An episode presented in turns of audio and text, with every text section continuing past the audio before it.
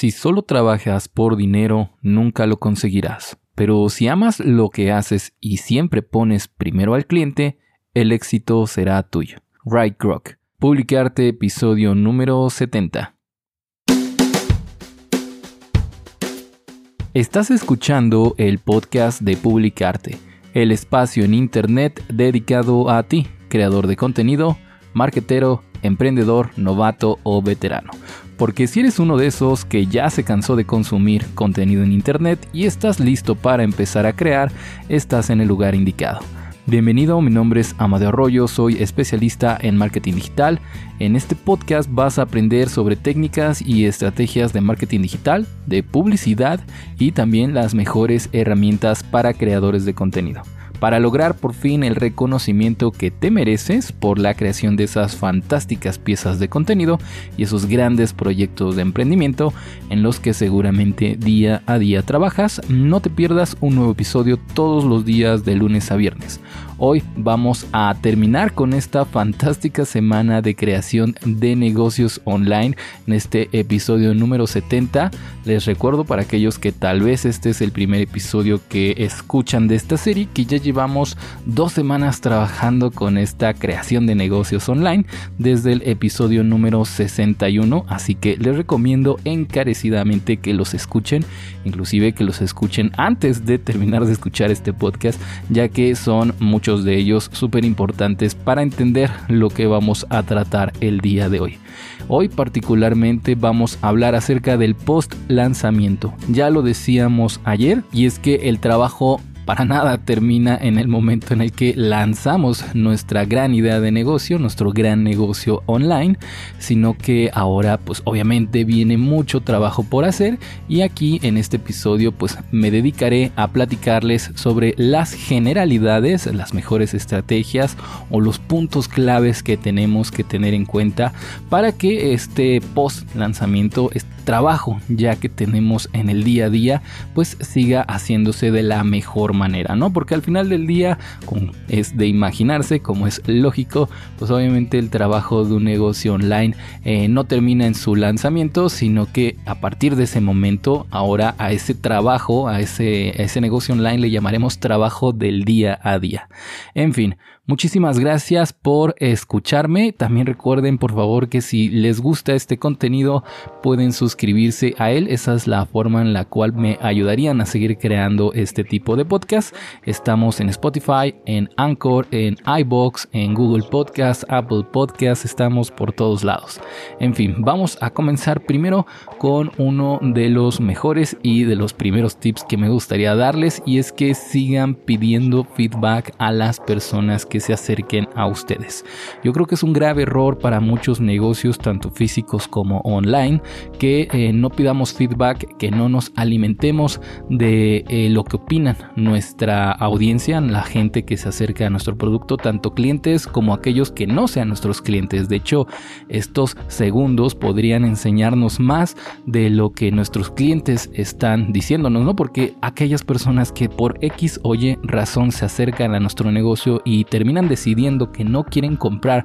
nuestro producto o servicio, pues bueno, nos podrían dar pauta a conocer un nuevo nicho de mercado, conocer a una nueva audiencia de personas que tienen tal vez necesidades ligeramente diferentes, que si adaptamos nuestra oferta podremos acceder a esa otra audiencia y expandir nuestro negocio. Así que pedir feedback, pedir la opinión, en otras palabras, de toda la audiencia que se está acercando a nosotros es súper importante para este post lanzamiento, así como también en muchos otros temas de marketing. De hecho, este el feedback es la clave. En marketing ocurre mucho que a veces al principio, sobre todo de una estrategia, no tenemos los datos suficientes como para poder comprobar que cierta estrategia va a funcionar. Por ejemplo, si estamos utilizando una estrategia SEO, si estamos haciendo marketing de paga en Facebook Ads, en Google Ads, etcétera, no sabemos en principio si va a funcionar y sobre todo si es un mercado nuevo. Eh, entonces, el pedir feedback a la audiencia, a la gente que al final del día está comprando tu producto, tu servicio, nos va a dar información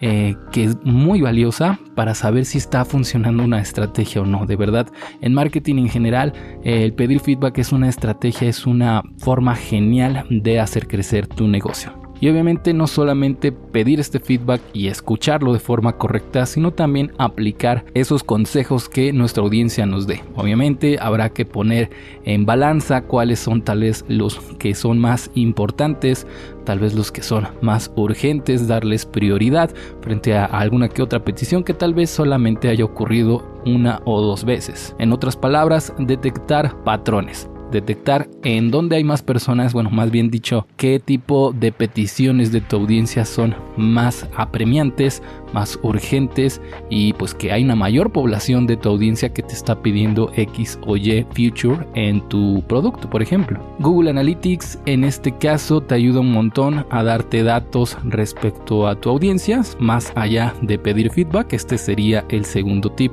del post lanzamiento, aunque muy bien ya hablamos de esto también en el pre lanzamiento y en el lanzamiento Google Analytics de verdad va a ser tu aliado y yo creo, como lo dije ayer, eh, la mejor forma de imaginarte a Google Analytics para explicarlo de una forma súper fácil y rápida es pensar que Google Analytics es como una espía dentro de tu página web que está observando en dónde están, de dónde vienen, a dónde van, por qué se van, cuánto tiempo están en tu página web, cuál es el mapa eh, de, del camino que van siguiendo estas personas a lo largo de tu página web y luego te lo pone de una forma súper gráfica cada una de estas métricas para que después tú lo analices y tomes decisiones. De verdad, Google Analytics instalado en tu página web es un must have, algo que debes de tener sí o sí eh, para poder tener una estrategia de marketing consistente. Eh, puedes saber de Google Analytics datos como quién es el que se conecta, ¿no? Puedes saber cosas como su edad, el sexo, algunos intereses. También puedes saber de dónde se conecta, como por ejemplo de qué país, de qué ciudad, de qué región. Si es de tu país, por ejemplo, en el caso de que tengas un e-commerce que solamente tenga distribución aquí en México, pues bueno, podrías filtrar esos datos para saber qué está pasando con la gente de aquí en México o si de pronto ves que hay muchísima audiencia de otro país, no sé, aquí en México tal vez de Guatemala, que es un país que queda muy muy cerca, pues bueno, puedes evaluar si vale la pena inclusive hacer exportaciones a ese país en particular, si es que hay muchísima audiencia, ¿no? Si es que va a haber mucha demanda, si valiera la pena, bueno, pues los costes de, de aduana, etcétera, etcétera. También puedes obtener información como el cómo se conectan estas personas, si es que lo hacen a través de un ordenador, si, lo hacen a través de un teléfono, de un smartphone, si es que es a través de iOS, Android, y esto por qué, o este dato, ¿para qué nos sirve mejor dicho? Bueno, pues para saber si, por ejemplo, eh, tenemos una gran audiencia que viene desde los smartphones, tanto iOS como Android, pues bueno, hacer que nuestra página web se vea lo mejor posible en esos dispositivos, dado que ahí es donde está nuestra mayor audiencia, que como un tip general, realmente a partir del nacimiento de los smartphones y los navegadores móviles, la tendencia es que estas visitas vaya a la alza desde ese momento hacia el futuro, pareciera que va a ser lo más normal del mundo, así que es un muy buen tip que optimices tu página web para que se vea bien en esos dispositivos. También puedes saber datos desde Google Analytics como es el origen, es decir, desde qué fuente o medio fueron que fueron llegando estas personas a tu página web. Por ejemplo, si tienes una campaña de Google Ads, si es que llegaron desde un banner de publicidad, cuál específicamente fue eh, ese lugar ese espacio por el cual tú pagaste para que llegaran estas personas, ¿no? Porque eso te está diciendo directamente de que está valiendo la pena esa publicidad en esa página web en donde se mostró ese, ese banner publicitario. También te dice si vinieron de redes sociales, tal vez, ¿no? Desde Twitter, desde Instagram, desde Facebook, o si es una vista orgánica directamente desde el buscador. Estos datos del origen están geniales porque te dicen de dónde es que está llegando más gente, si es que tu publicidad por la cual estás pagando eh, está funcionando, o si de pronto también tus esfuerzos SEO, es decir, de, en el buscador de Google, están también funcionando. También puedes saber qué hacen en la web gracias a Google Analytics, cuánto tiempo están aquí en la página web, dónde se quedan más tiempo, si se quedan más tiempo en el blog o en un producto en particular, si es que compran, eso es súper importante, ¿no? Un dato creo que de los más valiosos y probablemente el que más te va a gustar ver dentro de estos paneles de Google Analytics, las compras y quiénes son esas personas que además de visitarnos nos compran. Esto es súper importante porque a partir de aquí podemos ver eh, quiénes son estas personas que nos compran y todos sus datos, ¿no? Desde dónde venían, eh, cómo están navegando en nuestra página web, quiénes son cada una de sus características. Hacer este análisis con Google Analytics en el lanzamiento y este post lanzamiento tiene como objetivo potenciar aquellas estrategias que mejor estén funcionando. Ese es el fin último de esta configuración de Google Analytics, de este análisis constante de Google Analytics. Es más, te aseguro que en cuanto lo instales y hagas el lanzamiento de tu página web, te la vas a pasar en esta página web porque es ahí justamente en donde vas a obtener todos los datos de quienes están visitándote, cómo llegan y toda esta información que de verdad tiene muchísimo valor. Pensando más que nada siempre en la recuperación de nuestra inversión de nuestro negocio, ¿no? Porque allá estábamos viendo eh, la semana pasada que obviamente pues crear un negocio pues no es gratuito, no es fácil y pues en muchas ocasiones significa una inversión grande de dinero, de tiempo, de esfuerzo, de, nuestra persona. Así que justamente es aquí cuando vamos a empezar a ver y buscar la recuperación de esa inversión. El siguiente paso dentro de la estrategia de post lanzamiento de una página web, un servicio, un negocio online exitoso sería la creación de inbound marketing y todas las estrategias que esto podría llegar a incluir. Recordemos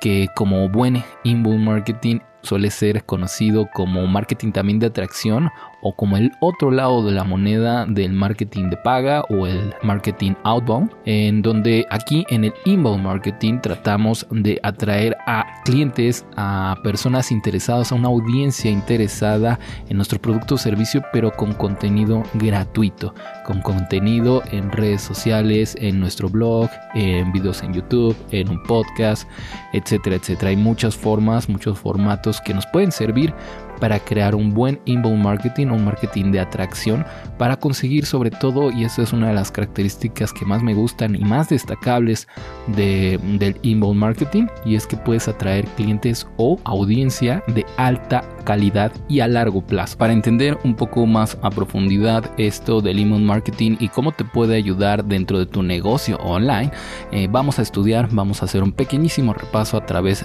de las fases del ciclo del inbound marketing que son el atraer, convertir, el cerrar y el deleitar. Vamos a aprender, vamos a conocerlos de pasadita. La verdad es que no me, no me interesa por ahora explicarlas a profundidad. Si quieren, hacemos un episodio particular acerca de este ciclo de marketing,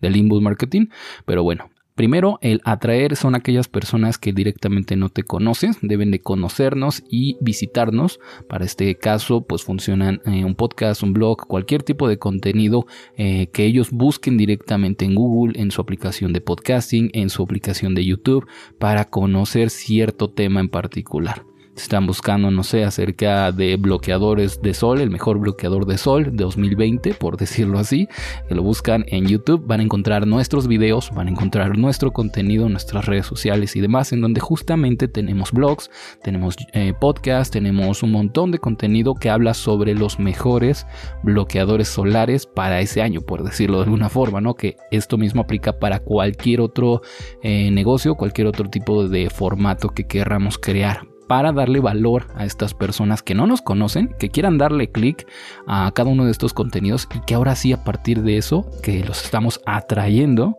ya nos conozcan. Después el siguiente paso sería convertirlos, es decir, pasar de esas personas que no nos conocen para nada, que son extraños, a hacer visitas, ya sea de nuestra página web, de nuestro blog, de nuestras redes sociales, de qué sé yo, el espacio que tengamos eh, dedicado para recibir esas visitas, ¿no? Ya decíamos antes y es el mejor símil, ese espacio digital que vendría a ser el local físico en, en el marketing tradicional de toda la vida. Ahora que son visitas, ya las hemos convertido. ¿Cómo hacemos esto? Pues bueno, tenemos que hacerlo a través de Call to Actions o CTA, llamadas a la acción en español, que las lleven a landing pages o páginas de aterrizaje, ya sea, insisto, una vez más en nuestra página web, en nuestro blog, puede que ni siquiera sean landing pages como tal, eh, sino más bien una entrada de nuestro blog en la cual hablamos más a profundidad de nuestro producto, de nuestro servicio, pero siempre a través de esa llamada a la acción dentro de nuestros contenidos. Por eso, y seguramente esto les va a sonar a más de uno,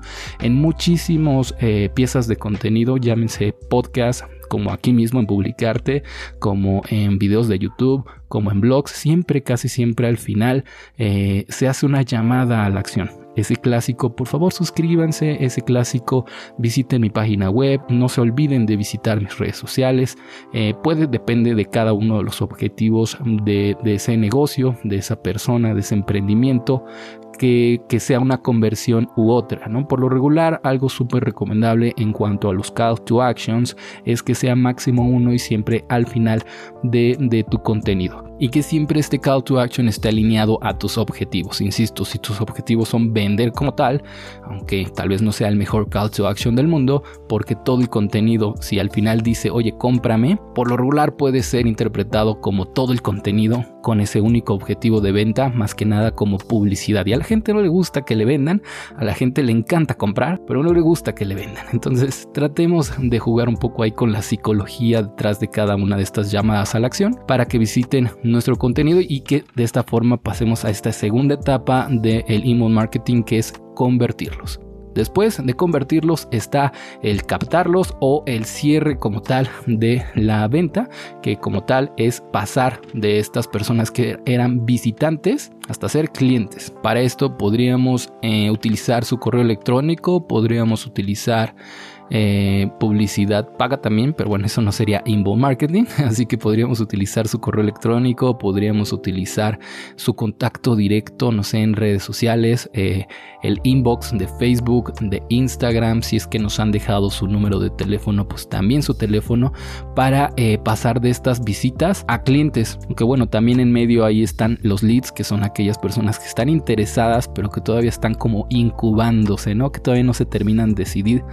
por ser compradores. Para, para pasar por estas etapas, lo más recomendable es que tengamos un equipo de ventas o que pues tengamos nosotros habilidades de ventas para, insisto, una vez que ya nos conocen, que ya saben las ventajas de nuestro producto o servicio y que puede que estén muy interesados, pues ayudarlos a decidirse, no ayudarlos a que sepan por qué conviene mucho más comprar nuestro producto o servicio que el de la competencia, por ejemplo, y que, insisto, pasen de visitas a consumidores, a clientes. Y finalmente,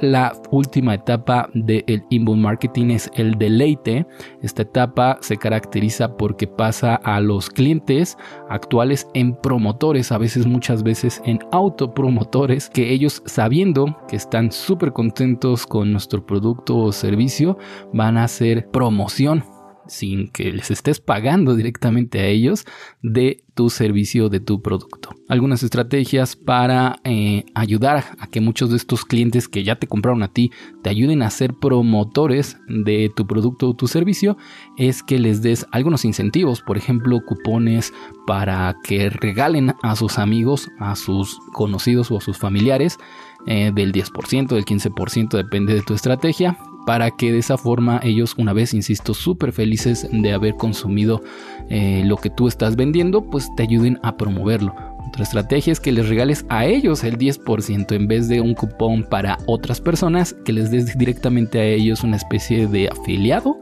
para que cuando consigan que alguien más eh, te compre o llegue a tu página web, esta persona que, fue la promotora de tu producto, pues ahora reciba ese porcentaje de descuento, ¿no? También, eh, qué sé yo, tener un contacto directo con ellos, eh, de persona a persona, siempre que el tiempo te lo permita, también ayuda a que se sientan más parte de la comunidad, más este coworking del crecimiento del negocio y sobre todo si creen en los mismos valores que tiene tu negocio seguramente se van a sentir muy identificados y te ayudará a pasarlos de clientes a promotores entre muchas otras estrategias que realmente hay. En resumen, con respecto a las estrategias y a lo que tenemos que tener en cuenta en nuestro post lanzamiento, es que nuestro trabajo se debe de basar en tres pilares fundamentales. En pedir feedback, escucharlo y aplicarlo. En segundo lugar, en revisar nuestro Google Analytics para estar recabando primero información y luego tomando decisión a partir de ella. El producto más popular, el producto menos popular. Si hay una campaña de publicidad en Google Ads que no está funcionando, pues bueno, detenerla, quitarla y demás. Y finalmente, el tercer pilar fundamental para nuestro post lanzamiento, para el trabajo en día a día, es la creación de inbound marketing Yo sé que esto, pues bueno, no a todos les va a gustar. He conocido a muchos clientes en mi servicio de estudios de mercado online que no quieren hacer inbound marketing y pues lo reconozco, es muchísimo trabajo. De verdad necesitas amar la creación de contenido como para que a ti como tal, el dueño de ese negocio, te salga de, del fondo de tu corazón cada una de esas piezas. Y tienes que aprender a veces muchas cosas, edición de audio, edición de video, eh, edición de imágenes, eh, tal vez aprender a redactar mejor, mejorar eh, tu storytelling, de verdad hay muchas cosas que mejorar a la hora de crear inbound marketing, sobre todo de calidad pero, pues bueno, también podrías tomar en cuenta que podrías exteriorizar esta creación de contenido, contratando tal vez a un community manager, a un editor, a qué sé yo, a alguien que escriba tu blog, de preferencia conozca del tema para que pueda escribir del mismo, entre muchas otras estrategias, pero de verdad créeme, el email marketing es una estrategia de marketing digital que funciona muy bien sobre todo a largo plazo. Entonces, ¿vale la pena invertir en ella? Claro que sí. En fin amigos, estas son las cosas que tienes que tener en cuenta en el post lanzamiento de tu negocio online. Recuerden que este fue el último episodio. De verdad, muchísimas gracias por escucharlos eh, y por el feedback que me han mandado hasta ahora. Todavía sigue abierta